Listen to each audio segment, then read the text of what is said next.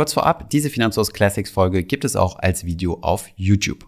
Herzlich willkommen zu dieser neuen Podcast-Folge. Jedes Jahr wird ja eine Studie über die Aktionärsquote in Deutschland veröffentlicht. Dort gibt das Deutsche Aktieninstitut bekannt, wie viele Aktionäre und Aktionärinnen es in Deutschland gibt. Dabei werden sowohl die direkten Aktionäre als auch die indirekten gemessen.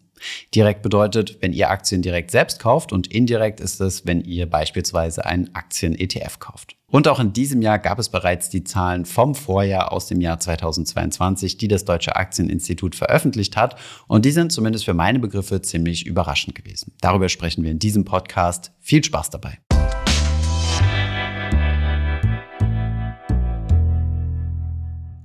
An dieser Stelle ein kurzer Hinweis in eigener Sache auf unseren brandneuen Girokonto-Vergleich. Wir haben nämlich eine Umfrage gestartet, um von euch, also der Community, zu wissen, welche Kriterien bei der Girokonto-Auswahl für euch besonders wichtig sind.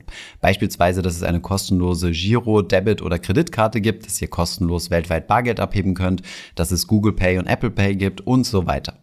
Bei der Umfrage haben über 1500 Menschen mitgemacht und wir haben dann 18 Girokontoangebote in ganz Deutschland zusammengesucht und diese dann strikt nach euren Kriterien bewertet. Die Besonderheit ist, dass wir auch Banken aufgelistet haben, mit denen wir keine Kooperationspartnerschaft haben. Das unterscheidet uns, glaube ich, von den meisten anderen Vergleichen. Wir wollen, dass ihr einen möglichst transparenten Überblick über die Girokontolandschaft habt, um dann gegebenenfalls vielleicht das Konto zu wechseln, um ein bisschen Geld zu sparen. Die Daten des Vergleichs halten wir natürlich immer auf dem aktuellsten Stand und wenn ihr gerade auf der Suche seid nach einem neuen Girokonto oder wissen wollt, wie euer aktuelles Konto in unserem Vergleich abschneidet, dann googelt mal Girokontovergleich Finanzfluss oder klickt auf den Link in den Show Notes. Heute beschäftigen wir uns mal mit der Studie des Deutschen Aktieninstituts, welche wieder veröffentlicht hat, wie viele Aktionäre und Aktionärinnen es im letzten Jahr, also Jahr 2022, gab. Vielleicht erinnert ihr euch zurück, dass gerade seit der Pandemie die Anzahl der Aktionäre ziemlich stark angestiegen ist im Jahr 2020 und 2021. Bevor er durch den Corona-Crash und den danach sensationellen Aufstieg und den GameStop-Hype und verschiedene Hypes im Kryptobereich hat das gerade junge Leute dazu geführt, an die Börse zu gehen und sich mit dem Thema Finanzen zu beschäftigen. Daraufhin wurde ich im letzten Börsenjahr, wo es ja bekanntlichermaßen nicht so gut lief, sehr oft von Journalisten gefragt, ob der Trend sich jetzt umkehren wird. Also ob die fallenden Kurse jetzt dafür sorgen werden, dass die ganzen Leute, die jetzt neu an die Börse gekommen sind, jetzt der Börse wieder den Rücken kehren werden, weil sie nur negative Renditen in ihren Depots sehen. Meine Antwort daraufhin war immer gewesen, dass ich das für relativ unwahrscheinlich halte, aus drei Gründen. Erstens gibt es deutlich mehr kostenloses Finanzbildungsangebot online. Ich erinnere mich noch ziemlich gut zurück ins Jahr 2008, im Jahr der großen Finanzkrise. Da habe ich mit meinem Aktiendepot sozusagen alleine vorm Fernseher gesessen, habe damals NTV geschaut und geguckt, wie Markus Koch die Börsennachrichten kommentiert hat. Das hat alles nach ziemlicher Untergangsstimmung gesorgt und ich konnte mich relativ wenig über das Thema informieren. Der zweite Aspekt hat ebenfalls damit zu tun, nämlich dass es heutzutage gigantische Communities gibt. Früher gab es bei weitem noch nicht so große Communities, wo sich Aktionäre und Aktionärinnen oder Investoren im Allgemeinen austauschen konnten. Das geht heutzutage viel einfacher, beispielsweise unter unseren Videos, auf unserem Discord-Channel oder den zahlreichen Reddit-Threads oder Instagram-Kanälen, die es in diesem Bereich gibt. Dort kann man sich mit Gleichgesinnten austauschen und es sorgt einfach für viel mehr Ruhe und hält einen davon ab, Panikverkäufe zu tätigen. Und den dritten Grund, den ich Journalisten häufig genannt habe, warum ich denke, dass die Aktionärsquote nicht substanziell zurückgehen wird, ist, dass ich das Gefühl habe, dass gerade junge Investoren heute deutlich intelligenter unterwegs sind als ältere Generationen. Das liegt vor allem daran, dass ich das Gefühl habe, dass gerade ältere Generationen sich mit einzelnen Aktien die Finger verbrannt haben, hier das große Stichwort Telekom-Aktie, und junge Investoren, die gerade in den letzten Jahren dazugekommen sind, gelernt haben, dass Diversifikation super wichtig ist.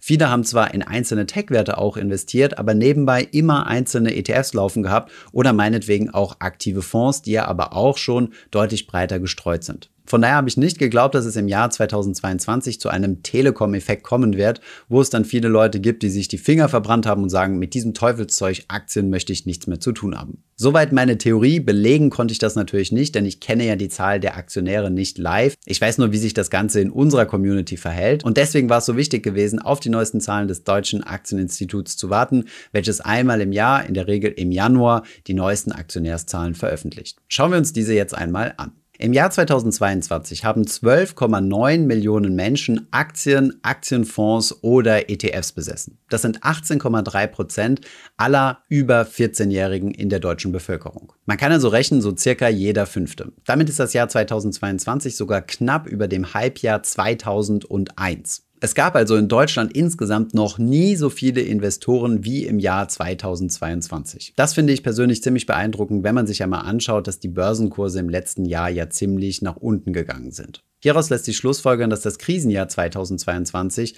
den meisten Leuten sehr wahrscheinlich keine Angst gemacht hat, viele sogar dazu gebracht hat, neu an die Börse zu gehen.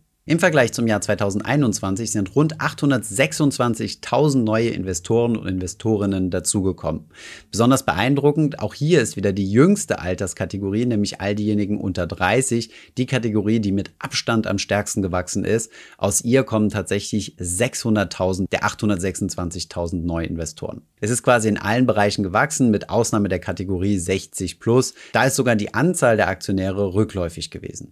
Besonders erfreulich ist, dass viele Frauen als Investorinnen dazugekommen sind. Um genau zu sein, nämlich 482.000 im Vergleich zu den 338.000 neuen Männern, die dazugekommen sind. Insgesamt sind die Frauen damit aber immer noch unterrepräsentiert in der Gesamtanzahl der bestehenden Investoren, nämlich 4,7 Millionen Investorinnen im Vergleich zu 8,1 Millionen Investoren. Schauen wir uns jetzt mal die Anzahl der Fonds und ETF-Investoren an. Diese ist um 1,6 Millionen gestiegen auf 10,5 Millionen insgesamt. Das ist ein Wachstum von über 18 Prozent. Daraus ergibt sich, dass 2,4 Millionen nur in Aktien investieren, 2,9 Millionen in Aktien und Aktienfonds oder Aktien-ETFs und 7,6 Millionen nur in Aktien-ETFs oder Aktienfonds. Insgesamt sind rund 2,4 Millionen Menschen in ETFs in Deutschland investiert, laut dieser Studie.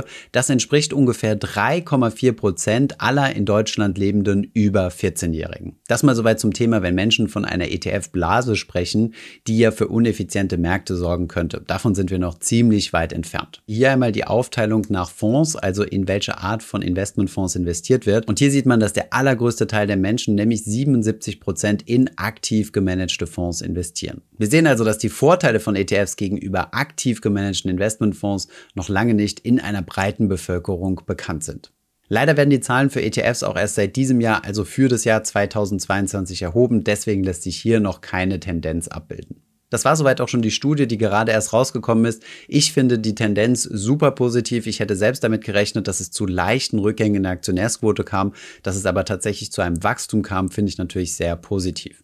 Bei solchen Studien solltet ihr übrigens auch immer hinschauen, wer dahinter steckt. Das Deutsche Aktieninstitut ist natürlich ein Interessensverband und auf der Webseite könnt ihr sehen, wer dort die Mitglieder sind. Diese sind überwiegend an der Börse gelistete Aktiengesellschaften, viele Finanzinstitute und auch sehr viele Anwaltskanzleien. Den Link zur Studie und den Mitgliedern des Deutschen Aktieninstituts findet ihr natürlich wie immer unten in den Show Notes. Jetzt würde mich natürlich mal brennend interessieren, was ihr im Jahr 2022 gemacht habt. Wie sieht denn euer Depot aus? Habt ihr vielleicht eure Sparpläne etwas zurückgeschraubt aufgrund der hohen Inflation oder habt ihr einfach die Sparpläne stur durchgezogen oder habt ihr sogar ganz die Flinte ins Korn geworfen und gar nicht mehr investiert? Schreibt es mir gerne unten in die Kommentare. Ich bin natürlich super interessiert daran zu wissen, wie das bei uns in der Community sich so entwickelt, damit wir auch schon mal eine Vorhersage für das Jahr 2023 machen können, wie sich da die Aktionärsquote entwickelt. Wenn ihr übrigens Fragen zur Aktienrente habt, könnt ihr die auch unten in die Kommentare schreiben. Ich habe nämlich bald die Gelegenheit, mit unserem Finanzminister nochmal zu sprechen und werde ihn dann genau zu dieser geplanten Aktienrente befragen.